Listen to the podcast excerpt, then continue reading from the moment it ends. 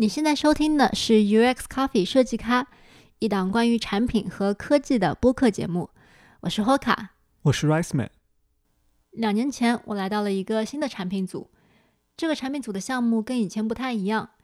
以前我的产品经理可能会告诉我很具体的需求，听到他的需求，我已经大概知道要怎么画了。但现在呢，我接到的任务变得更加抽象。就比如说，怎么样让用户更加有生产力？怎么样在产品里加上人工智能？接到这样的项目，我有点心慌，因为题目太大了，很多时候我不知道应该从哪里下手。可能很多听众也会有类似的问题。工作到了一定的阶段，大家自然的会更少做执行，更多的去思考产品的方向。所以在接下来的两期节目里，我和 Riceman 向两位产品人前辈取了取经，聊聊怎么样去寻找产品的方向。这一期的嘉宾是苏杰。他是《人人都是产品经理》系列的作者，也是我们节目的老朋友了。苏老师在他的书里提到过产品概念的五个关键要素，节目里面会反复的提到这五个要素，所以我们就从这个开始吧。在你那个第三章里面嘛，讲到那个产品概念的提出，然后你讲到有五个关键要素，对吧？能不能简单的先跟我们介绍一下这五个关键要素？因为可能等一会儿会提到挺多的。对这五个关键要素，其实我自己后来把它分成两类嘛。我可能今天会呃反复的提到，就是做这个产品创新，其实早期的时候，它就是在搞定两件事情，就一个事情是问题，就是说我们我们我们到底要解决什么问题，然后第二个事情就是解决方案，就是我们到底给出一个什么样的解决方案。然后这五个要素其实就是对问题和解决方案的一个细化。呃，对于问题的描述，其实我们要分清三件事，第一个就是谁的问题嘛，那这个就是。用户或者说把它再精准一下叫核心用户，然后第二个就是呃他在什么情况下的问题，对吧？这个就是场景或者我们叫做典型场景，然后第三个就是呃需求本身啊或者叫做刚性需求，就是它那个关键的问题到底是什么，就是它真正要解决的那个那个问题的内核是什么啊？所以这三个要素其实是对呃问题的描述，然后另外两个要素就是对解决方案的描述。解决方案呢就是一个叫做产品概念，产品概念其实就是最好是一句。呃，你的用户可以转述的一句话，我我经常看到有有一些人描述产品概念，说是一个基于什么什么的什么什么的系统，这种话就会太这个公司内部视角了，或者叫这个技术视角了，那个用户其实会有点懵的。但是，呃，如果你把它换成，比如说国内介绍卖卖，你可以说是这个中国的 LinkedIn，就是它是用户的语言啊。当然，我刚才说的这个类比啊，是一种方式。那比如说，经常还会看到的有一些，呃，像类似得到这样的产品，他们都会有这种听书类的产品嘛。这样的产品概念可能就叫做用一段二三十分钟的音频，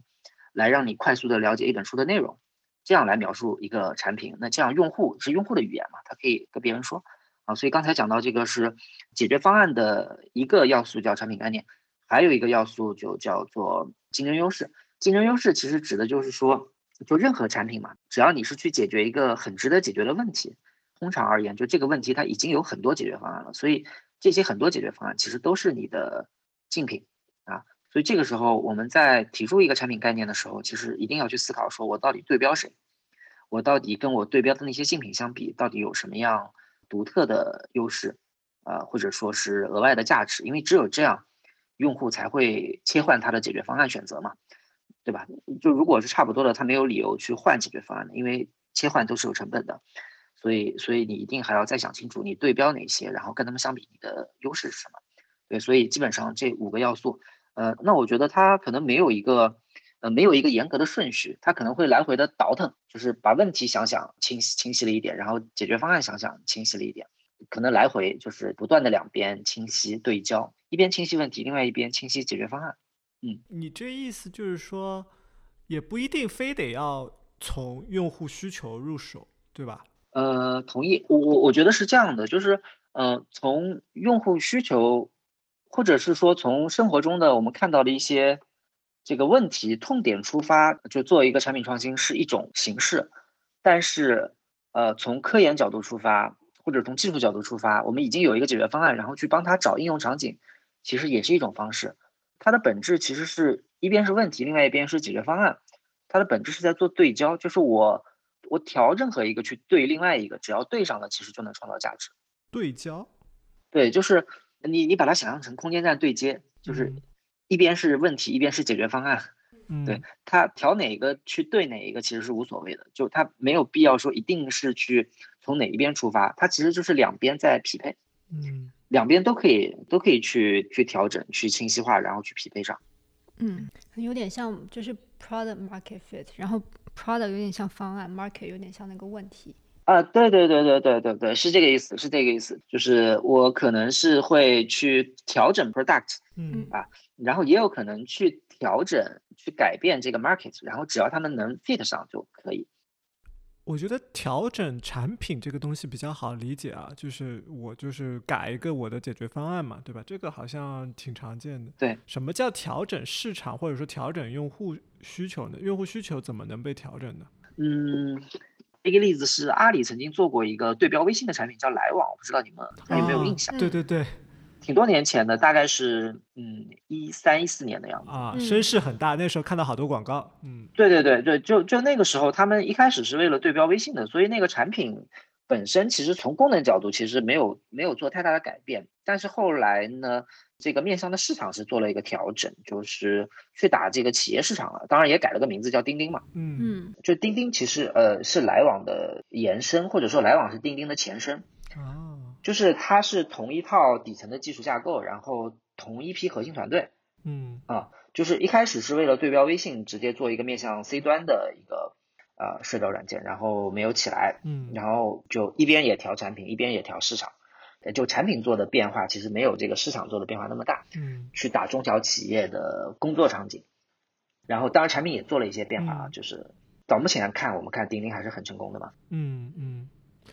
就是你刚刚讲的产品概念的提出是一个对焦的过程。对，嗯，然后呢，我们我们有可能就我们在公司里面就是做产品的时候，很多时候我们接受到的需求，它就是很奇怪的一种命题，就是这个作文题它很奇怪。比如说一些假设性的例子啊，我不知道淘宝团队的人有没有接受到过这样的命题啊，嗯嗯，就说这个阿里的人说，哎，我这边有一个 AI 工程师团队，他们这个技术特别牛逼，哦，你这个产品经理是不是你能够想个办法给我的？比如说，呃，这个是一个淘宝详情页的这个产品经理啊，他说，哎，你这个产品经理，你想想怎么把我这个 AI 技术在你这个淘宝详情页上用？你说这样的命题嗯嗯，被、被给到你的时候，你作为一个比如说产品经理个体或者设计师个体，你要怎嗯么去来呃处理像这样的命题呢？OK OK，明白明白，会有会有，就我我在我在做顾问的有一些公司中，确实也会碰到这样的情况。他们其实不是特别大的公司，那家公司他们在那个现实增强技术上有很多积累，嗯对，就是一个纯技术出身的团队，然后就在想说，我到底有啥用？对，对，就他们自己在想，自己在想到底有啥用，然后嗯给一些品牌商做了一些有 AR 元元元素的广告，嗯、还会给一些这种线下场景，比如说商场里啊或者景点里啊，做了一些 AR 的叠加。对，就在我的理解，就如果碰到这种情况的话，就可能要把更多的精力去放到研究问题上了，就是去研究用户需求场景，去找场景，找它的应用点。还是从问题出发，就是还是从用户的痛点出发吧，然后去看有哪些能跟你的方案能够匹配上，就相当于手里拿着把锤子，对吧？然后去到处找钉子嘛。其实这种这种情况还挺多的。那我们一般都会说这种锤拿着锤子找钉子的方法，就是是我们说这个话的时候是带着一点嗯嘲笑的这种语气去说，就嗯是觉得这个是不对的一种呃做法，对吧？但是好像又是很多时候不可避免的，而且有这种做法就跟我们现在做产品的时候。大家奉为的金科玉律相违背嘛？金科玉律就是在至少在硅谷啊，我我我觉得在国内应该也是，就是用户优先，一切都以客户用户的那个需求出发。嗯，我觉得没有那么绝对了，就是就是说拿锤子找钉子，你得看到真的钉子才砸嘛，不能说看什么都是钉子那就不对了。嗯 对，因为你其实是有优势的嘛，就毕竟有一个锤子，比那种两头都没有的那种团队还是有优势。嗯嗯，那就比如说，如果说以刚刚那个 AR 那个为例啊，我不知道 AR 能不能举例，但就是就是它的应用场景可能有很多嘛。你说了几个商用的，但也许它也有什么呃民用的什么，就是你不知道如何下对手。对，就是呃，我我参加过他们一次共创，还挺有意思的。就是把这个呃各种人的这个一天一周的所有的各种场景给列出来，然后去想到底有哪些场景可能可以叠加 AR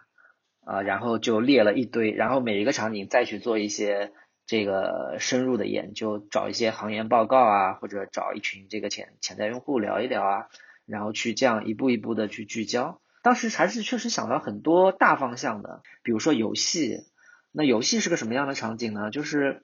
它分小的场景和大的场景。比如说小的场景就是有有有一群人聚会的时候，嗯，比如说大家三五个人围在一张桌前啊，或者在桌游吧里面，就本来大家不是嗯围在桌前玩那种实体的嘛，那现在结果一个人拿着一块屏幕，但还是叠加在那个桌面上，就是这个可以大家一起在现场玩一些叠加上一些东西，对吧？比如你砍对面那个人的一刀，然后这个人的形象都会。变啊什么的，就是这种小场景，然后它也会有那种大的场景啊，有点像那个 Pokemon Go，只不过它的它的那个呃玩法可能会更本地结合，比如说那哪哪一天这个西湖上空有一个飞碟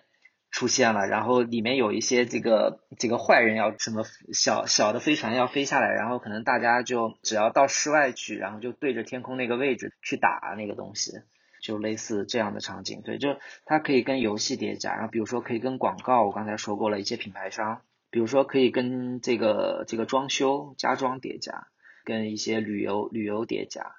呃，逛博物馆的时候啊什么的，就是会想很多很多很多场景，然后再去每一个场景再去研究这个它有它有多大，然后就讲到下一个关键点，就是怎么样，呃，比较低的成本。啊，做一些 demo 之类的东西去验证，然后再获取反馈。就它其实其实是就发散收敛，发散再发散再收敛，再发散再收敛，就是 n 次的发散收敛，然后最终去聚焦到，哎，感觉好像是真正的钉子上。嗯，就听起来你这意思，我我听懂了，就是拿着锤子找钉子也不是什么。不能做的事情，你的心思应该花在找对那个钉子上面，你总比那个什么都没有强。对对对，就是你，你不能强行说，我一定要去帮他解决这个问题，对吧？因为我有这个解决方案，所以我一定要帮他去去搞定个什么事儿。你就对方确实有需求，这也是一个前提嘛。对，就是要找对那个钉子，就是你这个工具正好能解决的这个这个问题。是，那我我们刚刚讲的这个是属于一种很典型的命题，就是从技术角度出发，来来提出一个产品概念或者是怎么样。嗯，还有一种在工作里面经常会碰到的问题哈，这可能呃大老板们尤其是 喜欢说这样的这样的话，说你你想一想，你怎么能够让用户在我们这个 app 手机淘宝，比方说手机淘宝里多花点钱，或者是比如说像这样的问题。哎，这个你看，人家拼多多有这么多用户，你怎么把拼多多的用户吸引到淘宝上来？就是这种问题是，好像是非常大的，但是听起来又是非常对的问题，好像是应该要解决的。就是像这样子的问题呢，怎么去破题，怎么去去下手？像这样的问题呢？明白，明白。所以这个问题其实又牵扯到另外一件事儿，它是另外一个对比，就是公司目标和用户目标。嗯，就是刚才的这些命题，这类命题其实都是嗯，更从公司目标角度来出发的。就是用户其实是不在乎的，对吧？用户他不在乎，说不是为了再多花钱，或者我在在哪里买其实无所谓。但是公司是希望这样的。我我我的观点是，任何一个产品啊，如果要好做得好的话，其实两个目标要同时满足的。所以其实我的理解是，老板帮你加了一个前提条件，或者说加了一个过滤器。然后呢，你只是在这个框架下，还是要去找用户目标。那我们就举个例子嘛，就比如说，如果你的老板给到你一个命题，说怎么样能够把拼多多的用户给吸引到淘宝上来？嗯，就如果你收到这样一个命题，你会怎么去？你会怎么去破解它呢？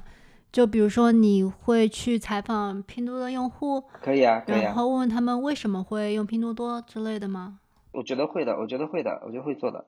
就是去聊拼多多的用户，然后特别去问他们在拼多多上买东西有什么痛点，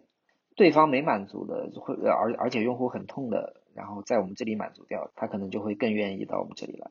哦，就不是说是对方已经做的很好的东西，你再去做一个。是是，就是就他觉得拼多多，比如说最最让他不爽的地方是什么，就更多的去了解这方面的东西。比如说可能会买到一些质量不好的东西，或者会买到假货什么的，嗯，然后就专门打这个点。嗯，那但是他用拼多多也是因为它是有它的优点的嘛，就是很便宜，对对吧？对，当然当然，因为因为肯定是有优点有缺点的，就是呃有的时候会发现这个用户会分群嘛，就比如说这个京东，呃京东的话，它其实特点可能在大家印象中可能就是快，可能是比较它比较的特点，然后买一些三 C 数码这样的特点。就是它一方面是用户分群，还有一方面其实是把用户的需求给分掉了。就是可能同一个用户，他会有一些东西在拼多多上买，然后也会有一些东西在京东买，呃，有些东西在淘宝买。呃，一个一个，我觉得一个市场相对成熟了以后，就是还还活着的这几个玩家，其实他们都有各自的优势。就是你说把拼多多的用户吸引到淘宝上来，可能我们也可以去细分一下，就是就。不是把这个用户看作一个人，看作一个整体，而是说这个用户，比如说产生一百次购物需求的时候，嗯，假设原来是有呃三十次在拼多多啊，有三十次在淘宝，还有四十次在其他地方，那么怎么样？我们让他只有二十次在拼多多，然后变成有三十五次在淘宝，就是这样，不是说一个人直接把吸引过来，可能会更细分。我觉得国内的这个电商市场其实还是挺有意思的，就发展到今天。基本上就多快好省这几个字都有一家站着，多就是淘宝嘛，就就是说就同一个人啊，同一个人他如果他可能会买一些很奇怪的配件的时候，他可能发现哎只有淘宝上在卖啊，比如说我我家里那个锅炉，就是那个烧那个热水的锅炉啊，已经过质保了。呃，我发现如果让官方去修会很贵嘛，然后，然后我就去那个跟那个师傅又去聊了聊，然后后来就基本上定位到一个问题，它是那个锅炉里面的一个配件，就是一个铜的制品，好像是叫做什么主热交换器，然后像这样一个奇怪的配件，那我只能在淘宝上搜到，那拼多多啊、京东啊什么的我都找不到这个东西，它它是某一个型号的锅炉里面的一种配件，啊。那我可能在产生这样的需求的时候，那我只能在淘宝。所以淘宝其实满足的是这种多的需求，就它可以有很多长尾需求。然后呢，京东呢，它满足的可能是快的需求啊。比如说我有时候要买一本书，然后我真的可能很急要拿这本书参考一些里面的内容，那我可能希望明天早上就拿到，那我可能现在就肯定会去上京东，所以它可能会满足快的一个需求啊。然后好这个需求呢，按理说天猫应该把它给占了，但是说实话，现在天猫跟京东到底哪个东西更好，其实很难说啊。就可能我要再买一个什么绝对正品啊什么的需求的时候，可能我会去天猫的官方旗舰店，可能我觉得很保险。那么省的话，可能我经常在拼多多上买买的什么呢？比如说那个车的那个那个雨刮水，它居然五块钱十块钱可以买几瓶，那我就买一下，我就买这样的东西，通过拼多多来试嘛。因为它反正就几块钱，对吧？我觉得这个东西也坏不到哪里去，所以所以我觉得无所谓。所以我那个东西在就在拼多多上买，所以多快好省，相当于他们差异化竞争了，然后就是在用户心中也形成心心智了。就算是同样一个人，我可能是同时是这几家的用户，但是当我产生一百次购物需求的时候，可能他们会来分配我的这个购物需求。然后这个就看谁能够在自己的那个长板上占的这个心智的比例更多，我可能就更多的是谁的用户，但不是说把拼多多的用户吸引到淘宝上来，而是说怎么样，比如说淘宝让我在买更多东西的时候，我因为长期沉淀的对几家这个购物平台的认知而优选淘宝，它可能是一个这样的问题。所以你看，对苏老师，你我刚刚给你的这个命题。把拼多多用户吸引到淘宝上来，这个是产品总监给你下的命题。嗯，你把这个命题其实是给改了。你说的是，用户有一百次购物需求，对对，有二十次在拼多多，二十次在淘宝，你怎么把它变成三十次在淘宝，十次在拼多多？就是你其实是自己稍微稍微把它给 break down 了一点，就是把它给细化一下这个问题，是吧？是是是，这可能就不同的阶段，就有的阶段可能更要去想着说，怎么让让淘宝的二十次变成三十次，而根本不要管拼多多。嗯，有可能有的时候是会是这个命题，对吧？有可能有的时候的命题就是我我我就要打拼多多，我哪怕淘宝还是二十次，对吧？怎么样把你拼多多打成十五次？就问题把它更细化一点，那那可能会去跟老板有更多的交流，就是提出这个命题背后的目的到底是什么？嗯。因为也可能这个命题，你就把它破成，呃，一共一百次，我们能不能让每个人一年变成一百一十次？对对对，也有可能，也有可能，或者是跟线下 PK，把某些线下的那个给弄上来，对吧？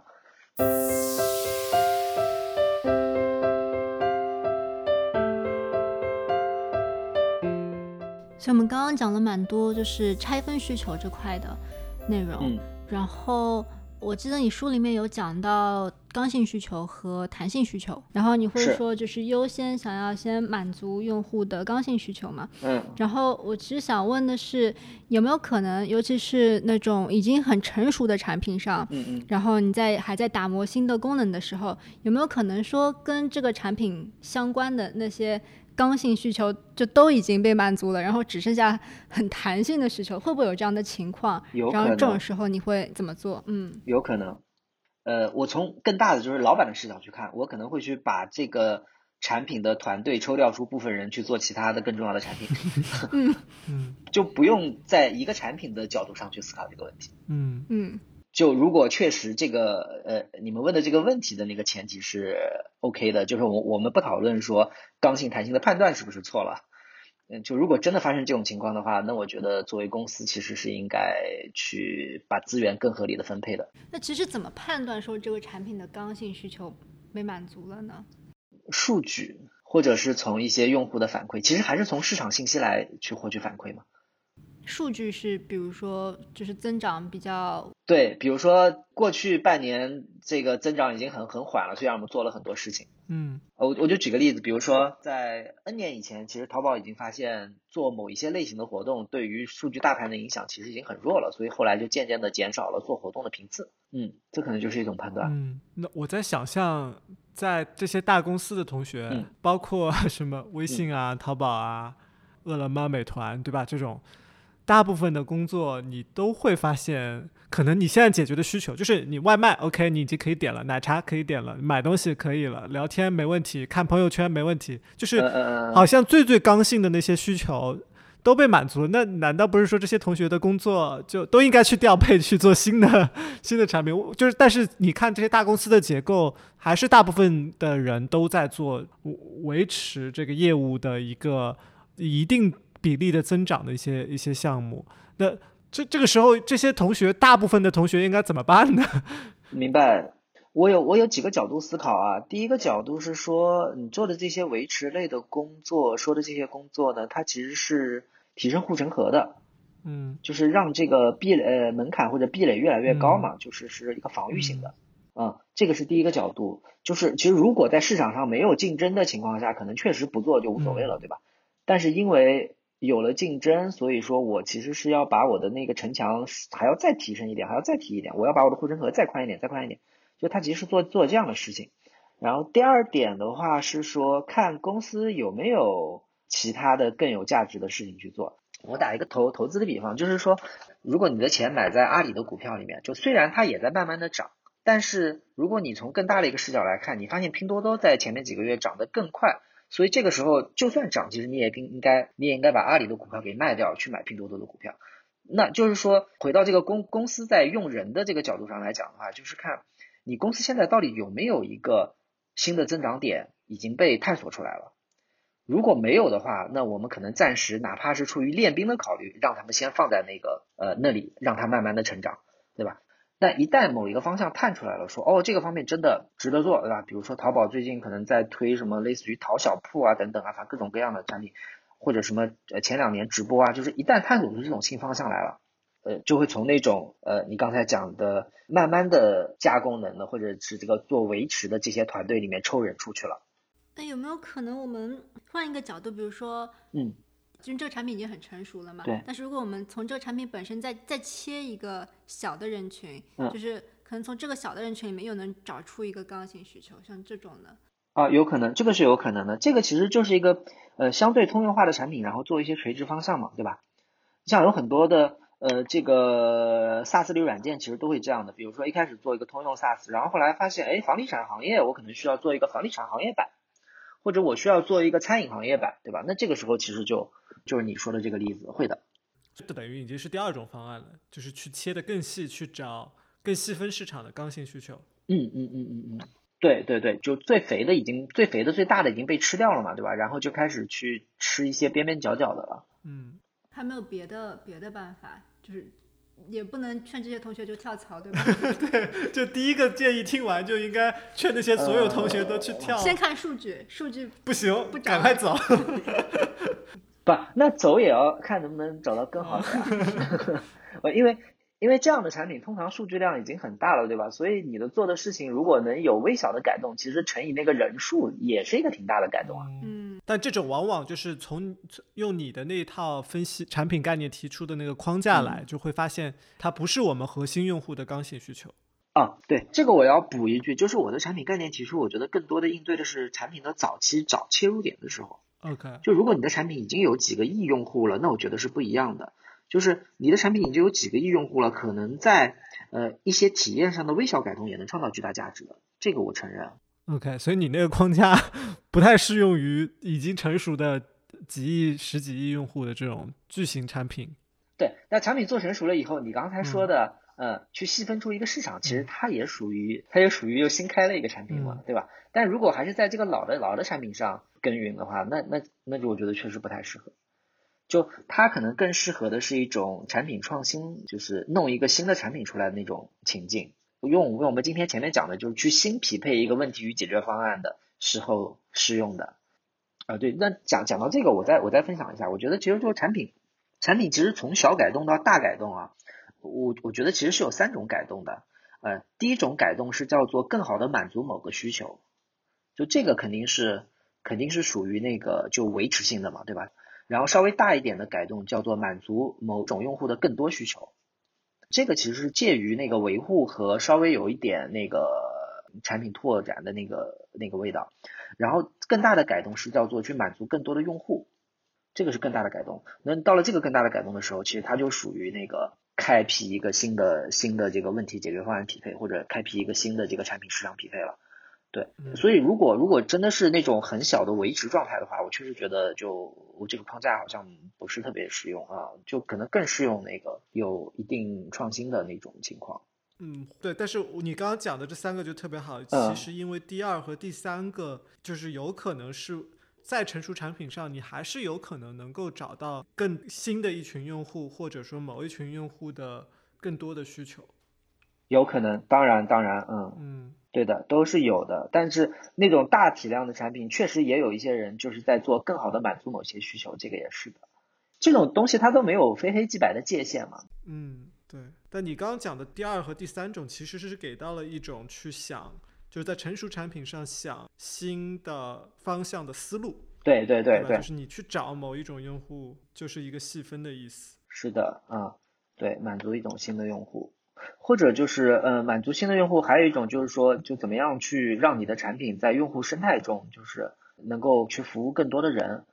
比如说，还用还用这个大家都熟悉的淘宝来说的话，那淘宝一开始它可能就是满足呃买家和卖家这两种群体，对吧？然后呢，后来过了 N 年之后，呃，它又开始有很多产品其实是去买去满足那个叫卖家服务商了，就这个就是一种新用户，就是淘宝当时做了很多产品，比如说淘宝的开放平台啊。装修市场啊，就是帮那个店铺做装修的，就这些产品，其实它就不是满足卖家或者买家了，它是满足就是给卖家服务的那那一群服务商了，就所以这个时候其实就是叫做满足更多的用户了，啊。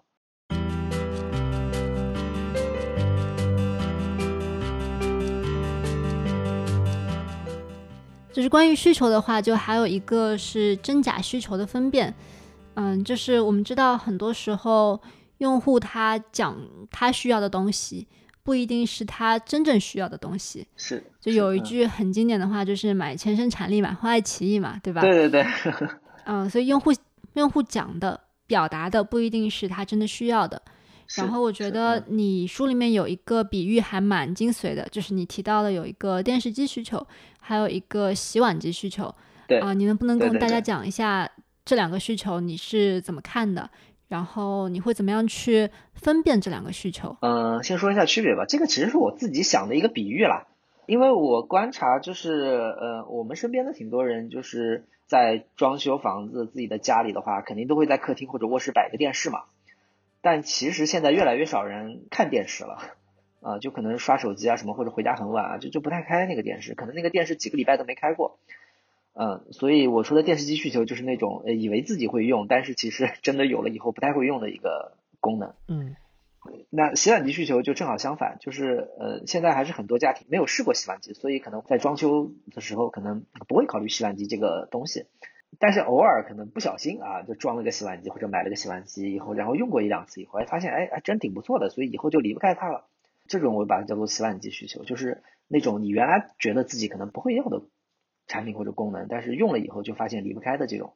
它正好是一对这个相反的啊。那怎么找到这个洗碗机需求就很难嘛？啊，因为用户他都没有用过洗碗机的话，他就肯定不会告诉你他要一个洗碗机，对吧？对他不会告诉你他有洗碗，他需要洗碗机，他会告诉你我们夫妻两个经常因为谁洗碗而吵架。他会告诉你，哎，这个在家吃饭其实烧菜都还好，还蛮有乐乐趣的，对吧？但是洗碗实在太烦了。就用户会告诉你很多痛点，还还还是从痛点和问题中发现去感受，对，而而不要期待用户告诉你解决方案。嗯，因为他可能都没听说过洗碗机。对对对，他可能不知道。对，就像 N 年前我可能不知道蒸箱，但是我会发现有有一些小问题，比如说有的东西它可能用微波炉热会。或者说用烤箱热又怎么样？就是就他会发现有些问题，可能哦有一些东西可能确实用蒸箱是挺好的啊，可能会发现比如说用煤气灶蒸东西可能不能定时，对吧？就是它是从痛点中发现的啊，我可能然后你这个解决方案出现的时候，你可能正好能击中它。那这个关键是用户还不一定告诉你他痛，嗯，有可能有可能。你可能就看到他去蒸东西，然后他说哎挺好，没什么问题。我这个就是放个水。习惯了，对，我几十年来都是这样蒸东西。呃，对对对，关键你不会，他不会告诉你他痛，这个是这个这个确这个确实很难，就确确确实很难。有的时候你可以可以尝试问他，但这个就取决于可能你要聊跟很多用户聊过，可能比如说呃可能会有二十个潜在的痛点。但是可能你要聊五十个用户，可能其中有那么十几个人跟你提到了，每个人跟你提到了一个，有可能会有这样的情况。然后你可以去反复验证，去交叉验证。你比如去问他说，哎，那你说蒸这个东西，呃，你有没有说蒸的东西你发现那个那个水太多了，就蒸的馒头啊什么的全是水，可能会影响口感。呃，有一些用户可能会比较敏感，他可能会有一些抱怨，然后去交叉验证。对，这个很难，真的很难。嗯，可能需要去足够多的、反复的、持续的去跟这一类用户去接触，可能才会碰到这么几个用户会跟你有一些抱怨。因为确实在某些领域，就是发展到现在啊，他那些说说的真正是那种要死人的痛点，可能确实已经不存在了，都是这种锦上添花的东西。对，对，没有没有这么多年也都这么过来了，但但有的确实是你时间长了用了以后。是会觉得好像嗯挺好的，对我觉得这个东西要是容易，可能做产品设计啊，我就真的是人人都都会做，是做是的，是的，我觉得就是不容易。是的，是的。刚刚苏老师讲的一点，有可能是我们工作当中不太会做的事情，就是去真的和很多很多人聊，就是对我们，比如用户研究方法，我们经常会八个、十个，就觉得是好像比较有代表性的。但是有可能你八个十个就只有一个痛点给你提出来就有一个人他说我这个事情是个问题。对，没错没错，就是刚才讲的这种相对痛点或者相对痛点不是密度没那么高或者频次没那么高的时候，可能这种焦点小小组的方式效率可能还高一点。但我但我一直是这样觉得了，我一直是觉得这种用户研究最好找到一些低成本的方式，能够反复做，就是不要就当前目的很明确的时候，然后就突然搞一次。就是我一直觉得，像这种用户研究，它应该成为一种常态化的工作。然后这种常态化的工作中，其实就是它还是要足够多的样用户样本才能够发现，嗯，一些事情，甚至能够发现一些事情的这个这个强度到底有多少。它可能是基于足够多的样本的。我我现在的体会，嗯，就比如说有没有可能一个很低成本的方式，比如每周都能够。有一个小时，它它其实单次时间不用太久，可能每每周，比如说都有一两个小时能够跟一群用户能够互动一下，然后这样它长期持续积累下来，半年一年，其实你对这个用户群体的了解，我觉得它是好过不定期的、时不时的去搞一次很大的研究，搞个两天啊什么的。这是为什么呢？为什么会让你产生这种感觉？你做一个很大用户，你肯定是有一个主题的嘛，就是你一次性的那种，你就只会了解那一个问题上。嗯，对对，它不全面，它不全面。嗯，对，它其实是为了解决特定问题去了解的。你这个时候其实对这种人的这种用户作为一个人的理解，其实没有那么全面。嗯，最终影响他的可能是他的心智嘛。也许比如说老人他不买，他可能会去觉得他自己的时间可能是不是那么值钱的，对吧？他时间反正也没啥事儿可做。那我为什么要买一个洗碗机，要买一个蒸箱这样的东西，对吧？他就是虽然很方便，但是他这个这个心智导致了他不会去买。那这个时候你会发现，确实是这样的话，那可能就是用户群体错了。就这种对心智层面的理解，它其实很难通过呃运动式的做用户研究，就是那种突击式的做用户研究去了解到的，而是长期的，就是它其实不断的增加你对这个用户的感知。然后还有一个就是，呃，我我我一直。很支持的是需要跟有一些潜在用户、目标用户就成为朋友的，嗯，就是那样你才能更全面的了解这个人嘛，就他到底是怎么想的。就那种突击式的运动，我总觉得陌生人其实不一定他说的那些都不一定是真实的想法，他可能自己也不知道自己是怎么想的，这个可能要靠很长期的 这种关系来这个慢慢的感知到。嗯，那你就你自己的经历里面有没有什么嗯跟用户成为了朋友，然后嗯了解到他可能你以前不知道的地方？会有会有会有。我曾经给淘宝卖家打过一个礼拜工，我我当时是在阿里的员工，对，然后跟有一个卖家一直比较熟了，然后有有有一段时间，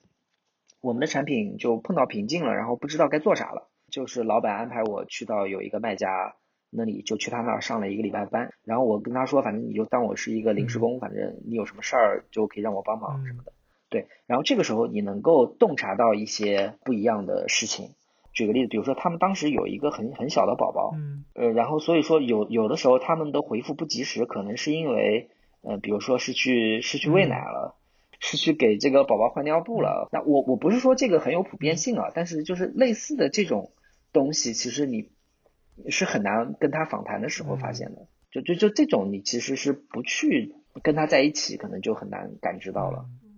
产品经理就应该这样，我也觉得，这这应该有事没事给自己的用户去感受一下。对我我我觉得是应该要这样的。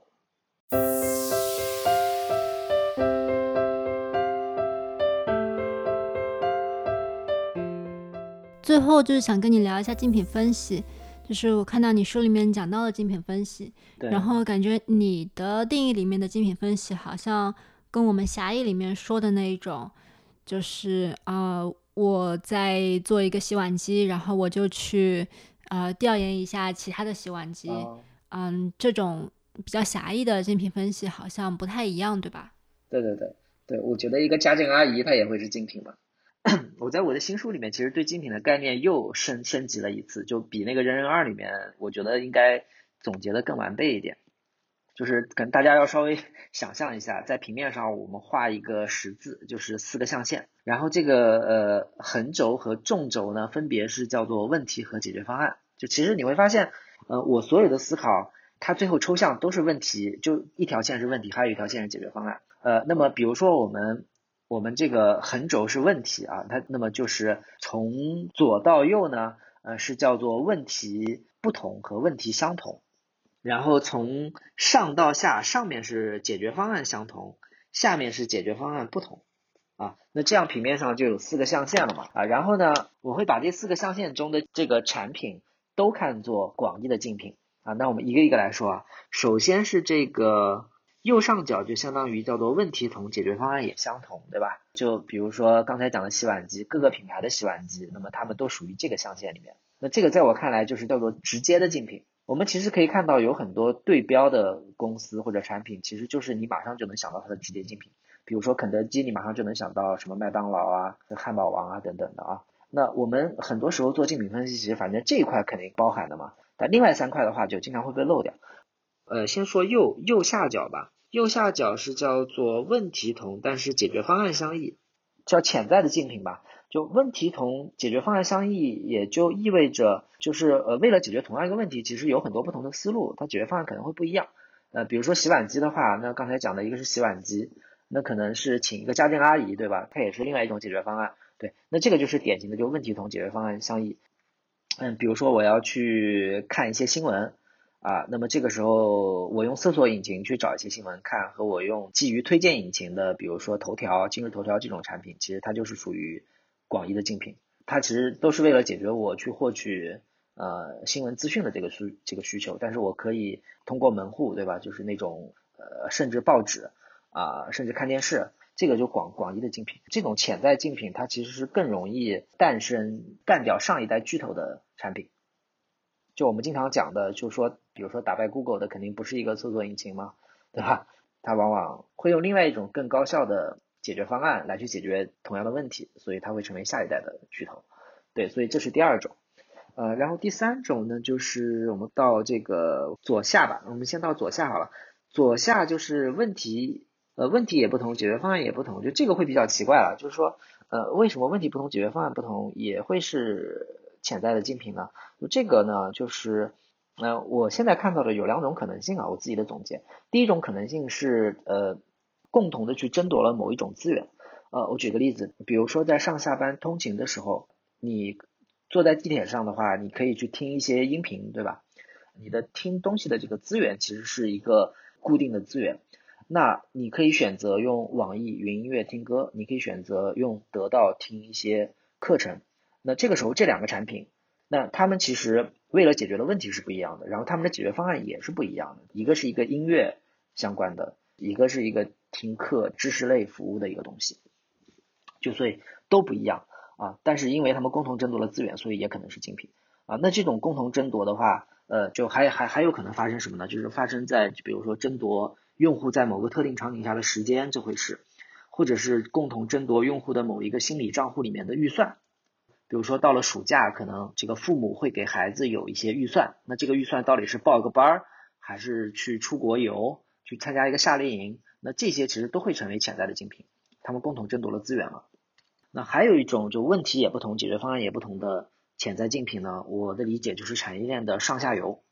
他们其实就问题和解决方案都是不一样的，但是在产业链中的任何一环，其实它如果做大了以后，它都会产生说我要吃这个链条里面更多环节利润的这么一个想法，所以就有可能变成竞品。呃，比如说宝马，它原来其实是做发动机的，BMW 的那个全称应该是叫做什么巴伐利亚什么发动机制造厂还是什么？就它原来是做发动机的，但是它现在它也做车，对吧？就相当于是往下游走。我再举个例子，比如说像好事多，好好事多它本来是去采购各种各样的商品的啊，但是他后来自己自己做了那个自有的那 Kirkland 的那个品牌，那其实它其实也是往它的上游走了嘛。所以这个其实都是本来是问题不同，解决方案也也不同的产品，他们开始变成了精品啊。所以这是第三种，然后第四种的话就是最后一个象限是叫做。呃，问题相异，但是解决方案相同啊。这个例子很容易理解，嗯，就比如说一个母婴社区和一个三 C 数码社区，他们要解决的问题其实是不同的，人群也是不一样的，但是他们的解决方案很像，他们都是一个社区，可能都有一些板块啊，都有一些这个什么私信啊，都有一些什么模块啊啊。那么这样的产品呢，其实在早期可以成为互相学习的对象，对吧？你可以从这种产品中间去学习一些这个呃灵感，看看他们有什么功能，但是从长期来看，它也有可能发生这个跨品类的这个扩张，啊，所以它也是一种潜在的竞品。就像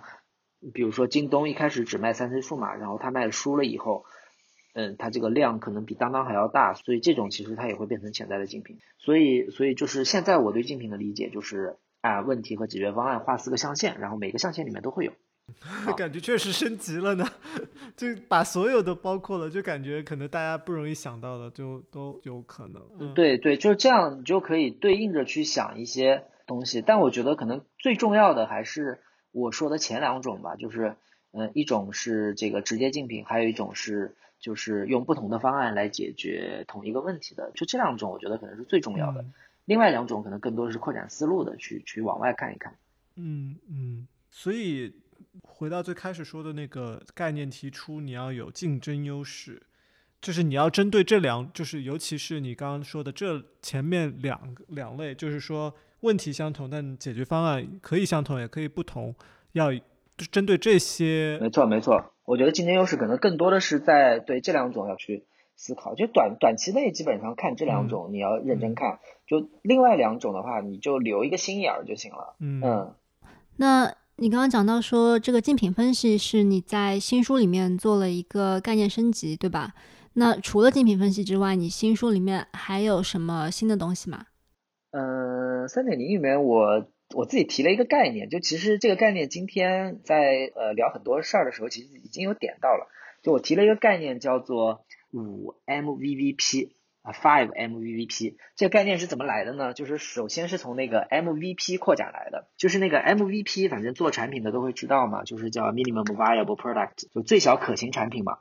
但但我会有一点点觉得那个 viable 就那个可行那个词啊，它更多的是在强调能不能做出来。就是我今天有提到说，呃，这个产品创新有两大风险嘛，一个叫市场风险，一个叫技术风险。我觉得可行可能更多的是针对那个技术风险。嗯，所以我我我首先把这个这个 V 给它就扩展了一个 V，叫做 MVVP。那第二个 V 就是 valuable，就是有价值的意思。就我觉得有价值可能字面上看更多的是针对那个市场风险，就是到底有没有市场在，有没有用户需求，需求强不强烈等等啊。所以我首先把它叫做 MVVP 啊，然后我为什么给它加了个五 MVVP 呢？就是我我找到了五个英文单词，它正好有一点像。这个产品从无到有的整个过程的不同的阶段，我们要重点去验证的事情，而且这个验证呢，它其实是一个资源从小到大就是逐步放大投入的一个过程，很适应就当前今天我们要做产品创新的一个状态。所以这五个 P 呢，就是第一个 P 我把它叫做 paperwork，就是做一些案头研究，做一些这个呃纸面的分析。啊，就这个时候已经能排除掉很多这个不靠谱的想法了。然后第二个 P 呢，我我用的是 prototype，就是做原型，做一个假的产品，但是能验证这个解决方案用户是不是认可。然后第三个 P 呢是 product，就是产品了，就看能不能把它产品化，对吧？用产品的方式做出来，而不是用一个假产品的方式去验证。然后第四个 P 是 promotion。就是看能不能这个有这个量上的这个突破推广啊，看营销层面上怎么样。然后第五个 P 是 portfolio，就是原意是投资组合的意思嘛，我在这里把它借用作为一个叫产品组合。对，就是怎么样去从单一产品给它扩展成一个组合，能够越做越大。就它其实是从一个叫前产品阶段到产品阶段到产品矩阵阶段这么一个过程。就这个是我。呃，新的书里面的一个框架性的总结，然后每一个阶段都有哪一些方法啊，可以怎么样帮我们降低成本，一步一步的取得产品的突破啊。那我感觉今天聊的这个五个，你第二本书那个产品概念的提出和筛选里面，主要好像是其实聊到的是前两个 P。